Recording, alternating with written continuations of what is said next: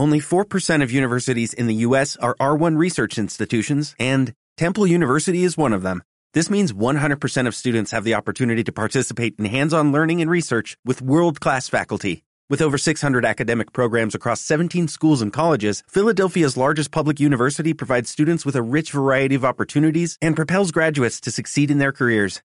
Temple University. Schedule a campus tour today at admissions.temple.edu/visit. Estás escuchando RBC Book, el podcast.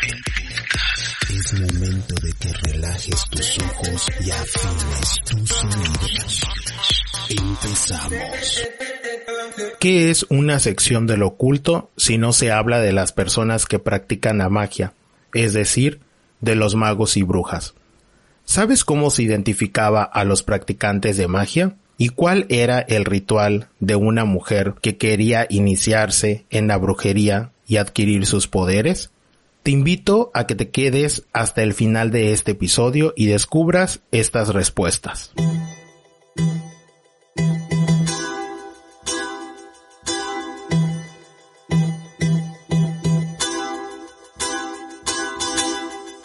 Hola, ¿qué tal amigos de RBC Book? Hoy, martes del oculto, les traigo un tema que desde siempre ha dado de qué hablar, y no es para menos, pues los humanos de por sí somos de los que señalamos todo lo que desconocemos, nos parece anormal, o si algo nos hace ruido en nuestros paradigmas, lo tachamos automáticamente. Uno de los datos interesantes y para mí sorprendentes que descubrí en esta investigación es que desde el siglo V antes de Cristo ya se castigaba todas las prácticas asociadas a la magia mediante el código jurídico romano denominado las doce tablas. Quiero creer que el motivo por el que se asocia mucho a la iglesia con el castigo a las brujas es por el hecho que es más cercano a nosotros y no por otro asunto pero en esta primera parte les compartiré cuál era la manera en que se detectaba a las brujas en esos tiempos. Número 1. Cuando se encontraba a una persona hablando consigo mismo. Esto es algo que yo creo que actualmente todos hacemos. Llega un momento en el que de pronto no recordamos algo y empezamos a hablar en voz alta o empezamos a recordar ciertas cosas y no nos damos cuenta de que quizás estamos pensando en voz alta. Imagínense si en esa época nosotros lo hubiéramos hecho, seríamos castigados en ese momento. La segunda es cuando susurraban algo en voz baja, pues se creía que lanzaban una maldición. No sé por qué cuando leí este dato me acordé mucho de la película de Harry Potter cuando Hermione quiere contrarrestar un hechizo que le están lanzando a Harry Potter. Este punto me recuerda mucho a esa escena. Pero pues bueno, imagínense, si te escuchaban susurrarle algo a una persona, o sea que si querías decir un chisme en voz baja, eh, podría ser también castigado. Otro punto es el que le hablaras a tu mascota, porque antes se decía que las mujeres que eran brujas eran las que no tenían familia y eran mujeres ermitañas, entonces se supone que su familia eran los animales y los animales eran espíritus transformados para poder visitarlas. Esto lo hablaremos más adelante.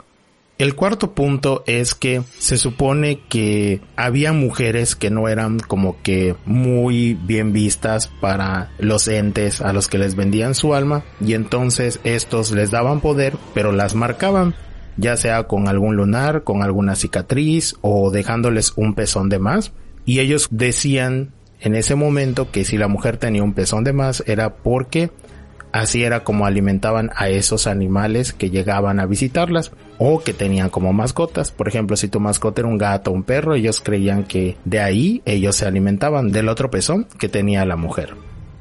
También se dice que estos animales eran los ojos y oídos del Señor al que servían las brujas. Pero desafortunadamente como hasta ahora pasa, aunque en otros asuntos, por chismes, envidias, prejuicios o el simple hecho de que alguien le resulte un estorbo otra persona, se buscaba la razón para denunciarla y culparla de algún contratiempo o tragedia, o sea que las llamaban brujas. Y lo peor era la manera en cómo eran juzgadas por el mismo pueblo en el que ellas vivían. Y estas eran algunas maneras en la que ellas únicamente podrían comprobar de que eran inocentes. La primera que yo siento que es la más conocida era zambullir al culpable y si no flotaba significaba que era inocente y que descansaría en paz. La segunda era colocar a la culpable en una balanza donde previamente habían colocado pesas o libros y si al subirlas la balanza quedaba equilibrada, entonces serían inocentes. En caso contrario, eran culpables.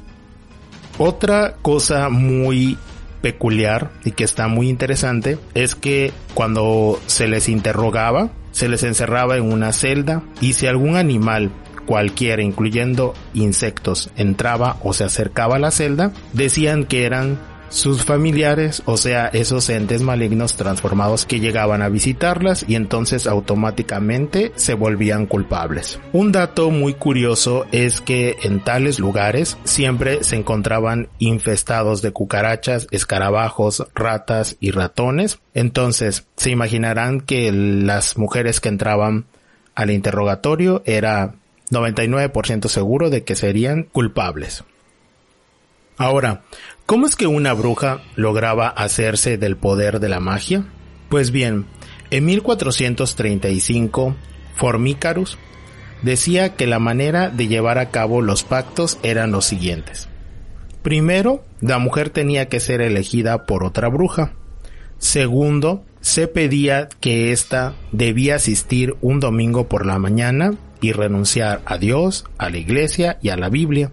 Tercero, al regresar al grupo de brujas, o sea, a la aquelarre, estas le tendrían preparado la sangre de un niño sacrificado y debía beberlo y asumir las normas de la aquelarre. Y en el cuarto punto, debía extraerse la bruja iniciada sangre del brazo izquierdo y calentarla para que ésta se diluyera y fuera posible utilizarla como tinta para firmar un papel y sellar el pacto. ¿El pacto cuál era? Que debían de entregar su alma inmortal a cambio de los favores que este ente les iba a hacer. Formícarus también decía que este era un acto considerado como el símbolo de que el intelecto de la persona que quería convertirse en brujo era vencido por la pasión. Pues, ¿qué les parece estos datos provenientes de años atrás? Es curioso que lo veamos como inverosímil o que tachemos a la iglesia o a la mentalidad pobre o ignorante de la sociedad en esa época, pero si nos ponemos a reflexionar un poco más, actualmente todavía vemos estos actos, donde por ejemplo si a una mujer que se le ha acusado de robar niños o de matar un animal o de abusar de una persona, la comunidad las quema. ¿Y quién podría confirmar que estas acusaciones no son hechas por un hombre despechado, por una mujer, por una envidia, como lo habíamos mencionado anteriormente?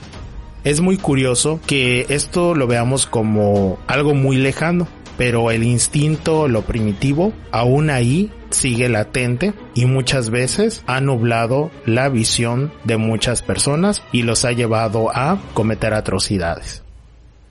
Pues hasta aquí amigos de RBC Book, espero que les haya gustado este episodio. Es como una primera parte porque el tema de las brujas es muy interesante y muy extenso. Espero que tengan un excelente martes. Antes de despedirme, les recuerdo que los lunes en RBC Book son de inspiración, los martes de temas ocultos, los miércoles de psicología o educación, los jueves de literatura y los viernes de cine, televisión y música. No te pierdas los estrenos de cada uno de los episodios en YouTube, Spotify, iTunes, Anchor, Evox, de lunes a viernes a las 9 de la noche, hora Ciudad de México. Tampoco olvides suscribirte a alguna de las plataformas ni de sumarte a la página de Facebook RBC Libros. Yo soy RBC y nos escuchamos. Hasta la próxima. Chao.